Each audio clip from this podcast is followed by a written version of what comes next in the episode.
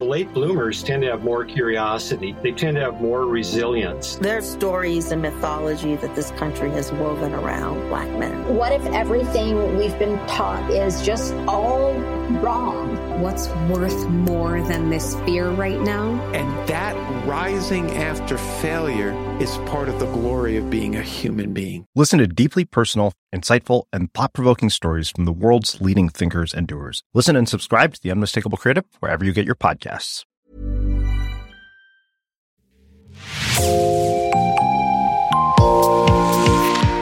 Bonjour et bienvenue dans Podcasting, l'actu dans la poche, le podcast quotidien d'actualité du Grand Sud-Ouest. Chaque jour, suivez-nous à la découverte de l'information régionale avec les journalistes et chroniqueurs du territoire. Je m'appelle Jean Berthelot de l'Agleté.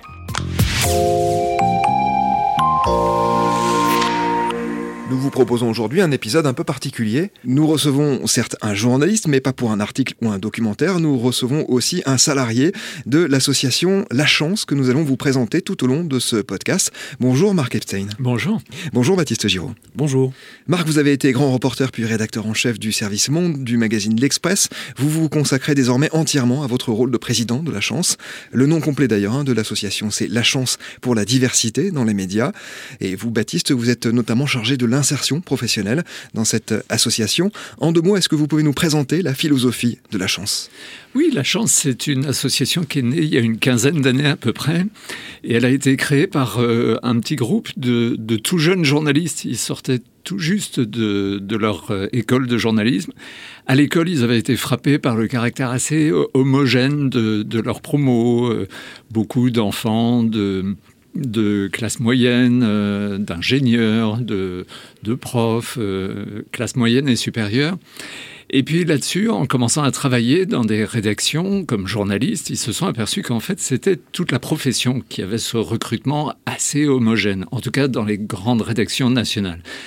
Et ils ont pensé que c'était pas normal et qu'il fallait faire quelque chose. Ils sont retournés voir leur école d'origine et c'est ainsi qu'est née une prépa une prépa qui est entièrement gratuite et qui accompagne des étudiants boursiers euh, qui viennent donc plutôt de quartiers populaires ou de zones rurales isolées et qui souhaitent passer les concours des écoles de, de journalisme.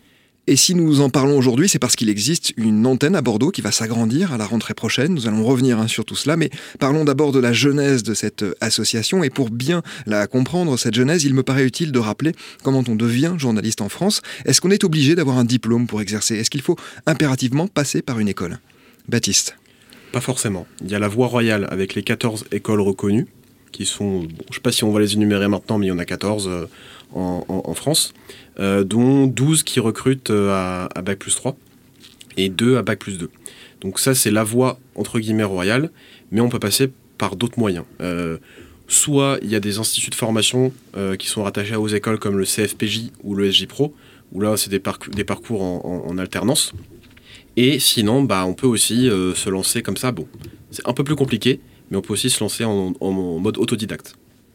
Le truc, c'est que euh, quand on passe par euh, la voie royale, justement, ben, on, gagne du temps en quelque sorte. C'est-à-dire qu'on peut hésiter, hein, parce qu'après tout, ça va pas de soi de s'inscrire dans une école qui, qui va retarder euh, deux pendant deux ans encore l'entrée dans la vie active. Mais en fait, en passant deux ans dans une de ces écoles, en particulier une des 14 écoles reconnues, on gagne du temps plus tard, parce qu'on arrive dans les rédactions, on arrive dans la vie pro, dans la vie active, avec euh, bah, tout, un, tout un tas de, de compétences qu'on a apprises, évidemment, dans ces, dans ces écoles. Donc passer par une des 14 écoles reconnues par la profession, c'est tout de même la voie express euh, vers la carrière de journaliste.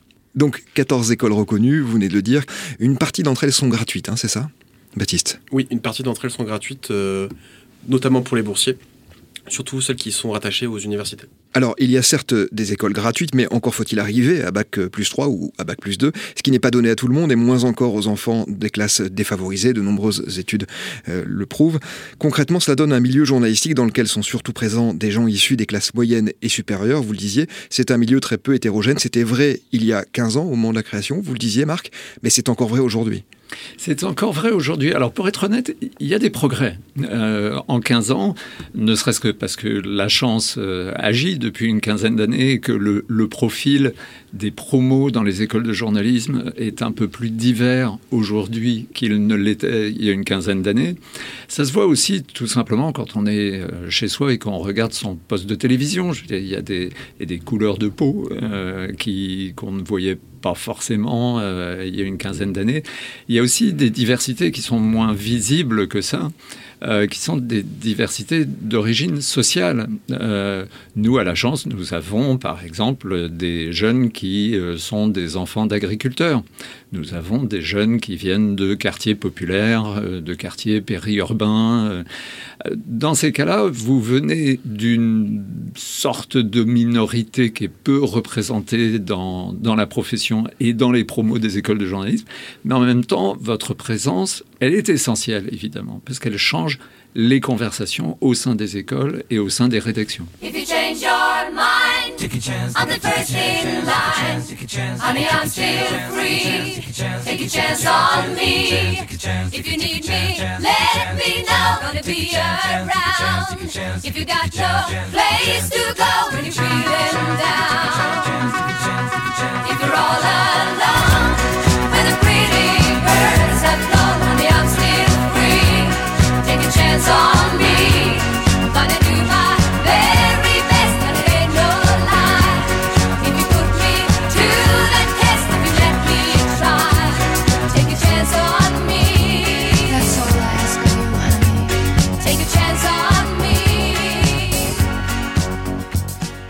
ce caractère homogène s'est encore accentué avec la naissance des classes préparatoires aux écoles de journalisme. Je crois que la plus ancienne date de 1992, mais elles se sont surtout multipliées hein, dans les années 2000 aggravant encore ce phénomène d'homogénéité. C'est aussi hein, dans ce contexte que la chance s'est créée en 2007. Marc, ces écoles sont préparatoires, sont pour la plupart euh, payantes, parfois assez chères. Il y en a qui sont jusqu'à 8500 euros l'année, je crois. Oui, on a, un phénomène très curieux en France qui est une espèce de course à l'échalote au diplôme. Euh, vous avez des tas de pays, et non des moindres, hein, où vous pouvez devenir plus facilement qu'en France, vous pouvez devenir journaliste en apprenant sur le tas. C'est-à-dire que si vous êtes anglais, par exemple, vous pouvez passer par un endroit qui s'appelle la BBC Academy. Bon, c'est l'académie du service public euh, britannique de l'audiovisuel. Et vous apprenez votre métier sur le tas et les choses euh, se passent euh, assez simplement. En France, c'est pas le cas. En France, encore une fois, comme on le disait tout à l'heure, vous allez gagner du temps si vous passez par une école. Là-dessus, on vous recommande chaleureusement de passer par l'une des 14 écoles reconnues par la profession. Et là où les choses se compliquent encore un petit peu plus, c'est que ces 14 écoles reconnues par la profession ne recrutent euh, pour la plupart d'entre elles qu'à Bac plus 2, Bac plus 3, et qu'il est recommandé aussi d'avoir fait une prépa en amont de ces écoles afin d'espérer rentrer. Parce que, euh, en réalité, c'est une profession qui est euh, certes souvent critiquée, mais qui continue à faire rêver beaucoup de jeunes. Donc il y a énormément de candidats. Et, euh, assez peu d'entrées dans, ces écoles. Donc le passage par une prépa, avant les fameuses écoles est devenu quelque chose de, recommandé. Et en effet, comme la plupart des prépas sont payantes, eh bien, ça augmente d'autant le ticket, le ticket d'entrée pour, euh, pour beaucoup d'étudiants journalistes. Alors, vous l'avez dit, la chance s'adresse aux étudiantes et aux étudiants en situation de handicap ou boursier. On va juste euh, donner quelques chiffres. Combien sont passés par la chance en 15 ans, Baptiste? En 15 ans, euh, si je ne me trompe pas, c'est en environ 650 euh, jeunes qui sont passés par, euh, par la prépa. Combien la chance compte-t-elle de bénévoles aujourd'hui? Aujourd'hui, on compte à 350 bénévoles actifs dans, dans toute la France. Et vous êtes 5 salariés Et on est 5 salariés. Et peut-être, si je peux ajouter quelque chose, à force de grandir, quand vous regardez les fameuses écoles reconnues par la profession, vous avez environ un étudiant sur dix dans ces écoles qui est un ancien de la chance ou une ancienne de la chance. C'est-à-dire que l'association, à force de grandir, elle est présente aujourd'hui, on en parlera peut-être tout à l'heure, elle est présente dans sept villes en France. Et à force de, grandir, l'association, évidemment, a, a, contribué à diversifier le recrutement des écoles de journalisme. Qu'est-ce qui vous anime, Marc, vous et les autres bénévoles, mais aussi les salariés comme vous, Baptiste, tellement investis dans leur mission? C'est une question de justice sociale ou c'est aussi pour vous une nécessité pour notre métier de s'ouvrir à d'autres profils?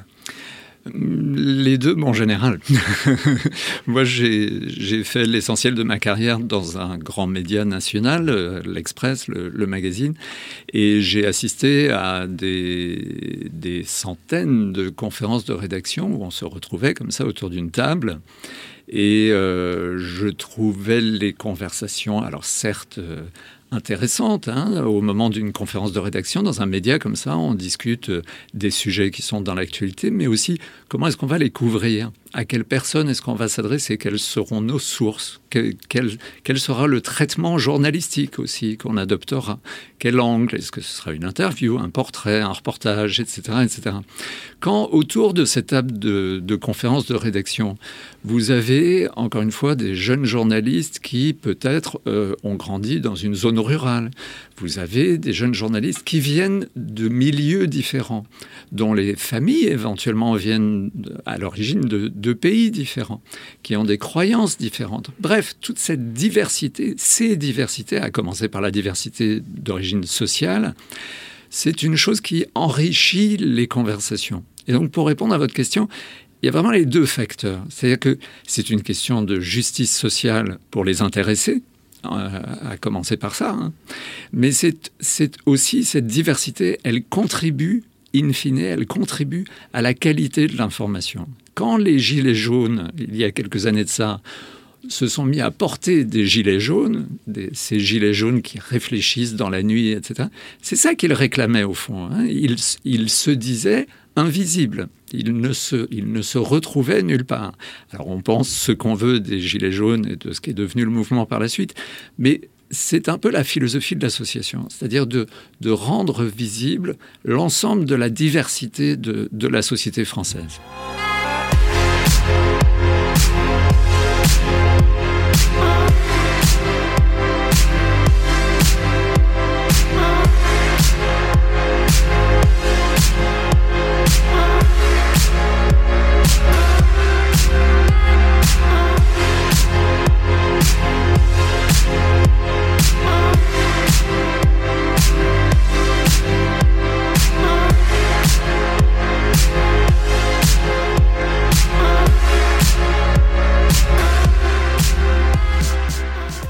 Si difficile quand on vient d'un milieu populaire de s'imaginer devenir journaliste un jour Ce sont nos étudiants qui le disent. Euh, c'est assez terrible en France parce que nous avons un, pays qui euh, parle souvent de la promesse républicaine, qui décrit son école comme un creuset de la République. Mais la vérité, malheureusement, sur la base des, rapports euh, d'organismes comme euh, les Nations Unies, comme l'OCDE, sont pas des gauchistes tout de même. Et ces rapports montrent bien que le système éducatif en France a tendance à maintenir les générations montantes dans leur classe sociale d'origine. C'est-à-dire que notre système éducatif ne favorise pas la mobilité sociale. Et le résultat, c'est que si vous êtes enfant d'agriculteur, si vous êtes issu de milieux modestes, assez rapidement, vous allez prononcer cette phrase terrible que nous, on entend très souvent hein, à la chance. Je pensais que le journalisme, c'était pas pour moi. Ou pire encore, je pensais que le journalisme, c'était pas pour nous. Alors, c'est terrible, c'est vraiment une phrase terrible, parce que, alors, c'est terrible dans tous les domaines. Ce serait terrible si on parlait de, de futurs médecins, de futurs ingénieurs, mais c'est particulièrement terrible s'agissant du journalisme, parce que le journalisme, c'est une, profession, c'est un métier qui prétend raconter la France aux Français, en quelque sorte, raconter ce qui se passe dans ce pays, toute la diversité de, l'actualité. Si les seuls qui sont là pour raconter la diversité de l'actualité, ce sont des enfants d'ingénieurs, euh, des enfants de catégorie supérieure, ben vous avez forcément une information qui sera certes euh, intéressante, euh, plus ou moins bien faite, mais qui sera malgré tout un peu biaisée. Baptiste. J'ajouterais même que cette phrase, ce n'est pas pour moi, ce n'est pas pour nous, même une fois que, que ces jeunes sont rentrés en école ou même sont en poste, elle continue à trotter dans leur tête. Mais vous l'avez dit, le journalisme, c'est un secteur bien particulier. C'est aussi bien particulier parce qu'il y a beaucoup de précarité dans ce secteur-là. Euh, vous n'avez pas l'impression de, former des jeunes et de les envoyer dans un secteur où finalement ils auront peu de chances de s'établir parce que c'est un secteur difficile? Si, c'est quelque chose qui, nous travaille euh, parfois. Euh, vous savez, quand, quand les jeunes tapent à la porte de la chance, souhaitent, ça, se passe souvent à l'automne, rejoindre la chance et bénéficier de, de cette fameuse euh, prépa que, nous organisons et qui les aide à préparer les, concours des écoles de journalisme reconnues par la profession. Quand nous les rencontrons, c'est une question qu'on leur pose souvent. Vous n'avez pas peur, c'est un métier. Euh, les premières années, quand même, sont synonymes de précarité, etc. Et très souvent, ces jeunes me répondent, mais vous savez, la précarité, je connais. La précarité, euh, je me bats avec tous les jours. Et sont des jeunes qui sont habités par une passion, ils souhaitent devenir journalistes. Ils sont parfaitement au courant parce que nous leur disons, et, plus tard, quand ils se retrouvent dans des écoles de journalisme, on le leur répète, peut-être même un petit peu trop d'ailleurs, que les débuts de carrière sont compliqués. Et c'est vrai que les débuts de carrière sont compliqués, mais la plupart de nos anciens, la grande majorité de nos anciens, nous expliquent, quand nous les interrogeons là-dessus, qu'ils n'ont aucun regret, que ce sont des, journalistes euh, heureux. Euh, et, nous, évidemment, on est très contents de, les compter euh, dans nos rangs. Alors, Baptiste, Marc, on va parler maintenant de l'aspect régional des choses. D'abord, nous enregistrons aujourd'hui chez l'un des partenaires de podcasting, l'IJBA, l'Institut de journalisme de Bordeaux-Aquitaine, qui est donc l'une des 14 écoles reconnues dont nous avons parlé tout à l'heure. Elle est gratuite et elle est aussi réputée laisser de longue date une place importante à des profils différents, justement. Oui, l'IJBA, c'est une école qui, euh, qui a toujours mis ça en avant. Les, les, fondateurs de l'école euh, eux-mêmes euh, souhaitaient ouvrir cette école à des profils, aux profils les plus divers possibles. Et précisément parce que c'est une des écoles reconnues par la profession qui se trouve être gratuite, c'est une école qui est largement ouverte, euh, en particulier à des étudiants boursiers. Et, nous-mêmes, à la chance, nous entretenons euh, depuis toujours de, très bonnes relations avec l'ensemble des écoles reconnues, mais tout particulièrement, je dois dire, avec, euh, avec l'IJBA. Ce qu'il y a, c'est que notre présence à Bordeaux était relativement discrète jusqu'à ces, dernières semaines où nous allons être plus présents. Oui, alors justement, hein, à Bordeaux, il y a donc une antenne de la chance ou une micro-antenne de la chance depuis euh, trois ans. À la rentrée prochaine, elle va s'agrandir et pourra accueillir jusqu'à 12 étudiants. Alors qu'est-ce qui leur sera proposé exactement? Baptiste Alors, euh, comme dans tous nos pôles euh, de France, il y aura un accompagnement tous les samedis avec des séances en présentiel animées par des journalistes bénévoles. ce sont des séances type format conférence de rédaction où les étudiants auront rendu un, papier qui sera corrigé par ces journalistes qui seront ensuite aiguillés sur ce qui est bien, pas bien, euh, ce genre de choses.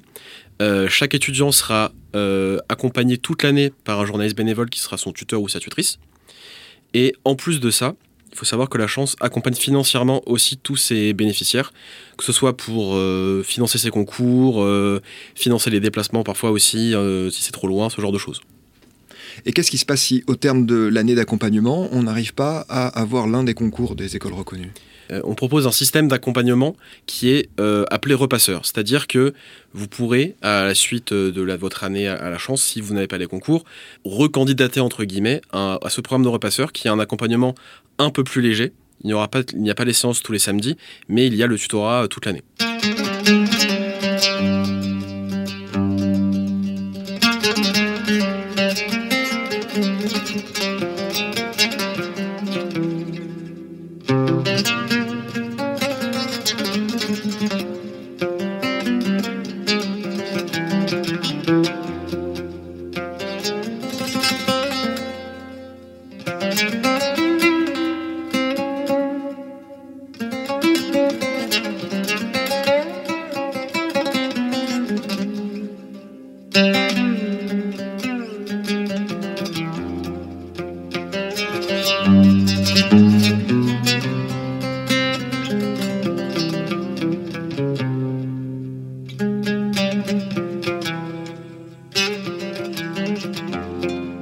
euh, toute l'année. un premier étudiant suivi il y a trois ans. Il y a deux ans, c'était trois étudiants. Aujourd'hui, euh, ce sont six étudiants hein, qui sont suivis par euh, l'antenne bordelaise.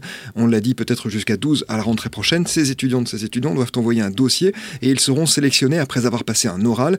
Nous sommes dans une région très vaste. Est-ce que quelqu'un qui est à Biarritz, par exemple, ou à Niort, peut tenter d'intégrer l'antenne de Bordeaux? Oui. Nous recrutons des candidats sur la ville de Bordeaux qui sont éloignés jusqu'à une heure et demie de transport. Au-delà de ça, il y a l'accompagnement qu'on appelle coup de pouce, qui est euh, le tutorat par un, par un journaliste professionnel toute l'année. Ces transports sont pris en charge hein, par euh, l'association La Chance. Une partie, oui. Oui, on, peut habiter euh, assez loin, au fond, de, de Bordeaux et, candidater à, la chance, euh, c'est quelque chose auquel on, tient parce que, évidemment, les candidats qui se retrouvent un petit peu isolés parce qu'ils habitent une ville moyenne, parce qu'ils vivent éventuellement dans une zone rurale, euh, ils doivent pouvoir profiter de, la prépa de la chance. Cela dit, c'est vrai qu'au-delà d'une heure et demie de transport, nous hésitons à accueillir les, les candidats euh, dans ces fameuses séances présentielles du, du samedi, d'autant que s'y ajoutent des cours d'anglais dans, dans, la semaine, qui sont des cours euh, obligatoires. Et ces allers-retours, comme ça, s'ils doivent représenter plus de 90 minutes de, de, transport aller, 90 minutes retour, ça finit par faire beaucoup et il vaut mieux bénéficier de cet accompagnement light à distance, quand c'est possible, qui, qui relève du dispositif coup de pouce accompagnement à distance qui était uniquement proposé hein, à, Bordeaux jusqu'ici sur les, trois dernières années. J'ajoute, puisque nous sommes le podcast du Grand Sud-Ouest, qu'il y a euh, aussi d'abord une école reconnue qui est à Toulouse, qui est payante, euh, elle en revanche, euh, mais il y a aussi et surtout une antenne de la chance qui est bien installée et qui est notamment coordonnée par l'un de nos partenaires, Médiacité, Gaël Cérez, le rédacteur en chef de, de Médiacité, avec son équipe qui font déjà un travail formidable depuis quelques années là-bas à Toulouse. Un dernier mot, quel est le taux de réussite, le pourcentage des étudiants suivis par la chance qui intègrent ensuite une école de journalisme Les deux tiers des étudiants, 65%, intègrent une, euh, une école. Et sur le lot, quelques-uns intègrent une école qui n'est pas reconnue par la profession, mais à laquelle nous, la chance, reconnaissons un vrai sérieux, c'est un, gage de qualité. Donc vous avez environ 65% des, étudiants de la chance qui euh, intègrent une, école. Euh, et vous avez surtout, quand vous regardez l'ensemble des, anciens de la chance, entre 70 et 75% des étudiants qui deviennent journalistes. Parce que Dieu merci, il est encore possible en 2022 de devenir journaliste en étant formé en quelque sorte sur le tas et sans passer par une école. Et donc c'est vraiment enrichi par les huit mois de, prépa à la chance qu'il se lance directement et, euh, et avec succès. Et 2 sur 3, c'est un taux de réussite qui est quand même assez exceptionnel parce que si on regarde par exemple pour euh, l'IJBA, je crois que c'est plus de 900 dossiers pour 35 euh, prix, à peu près un bon an mal an, c'est à peu près les statistiques. Donc on s'aperçoit que c'est euh, évidemment un taux important. Les candidatures pour la rentrée prochaine sont déjà ouvertes hein, du côté de la chance. Elles se termineront à quelle date? Le 10 septembre. D'accord. Et ensuite les euros se passent en octobre. Courant octobre, il y aura les euros et puis la rentrée normalement est prévue pour fin octobre, début novembre. Merci beaucoup Baptiste Giraud, Marc Epstein d'être venu présenter la chance. Nous mettrons un lien évidemment vers l'association et tous les renseignements utiles pour pouvoir présenter sa candidature.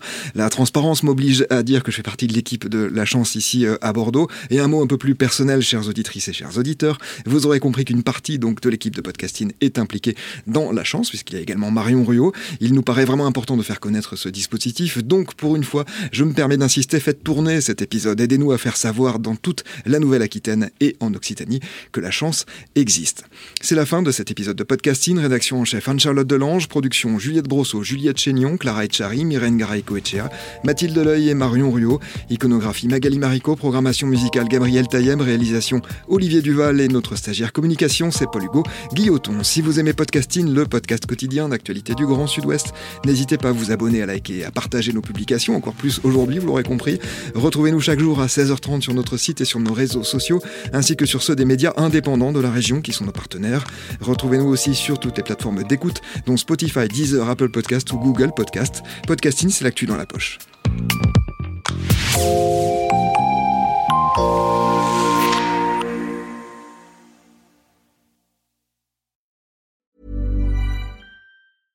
Late bloomers tend to have more curiosity. They tend to have more resilience. There are stories and mythology that this country has woven around black men. What if everything we've been taught is just all wrong? What's worth more than this fear right now? And that rising after failure is part of the glory of being a human being. Listen to deeply personal, insightful, and thought provoking stories from the world's leading thinkers and doers. Listen and subscribe to The Unmistakable Creative wherever you get your podcasts.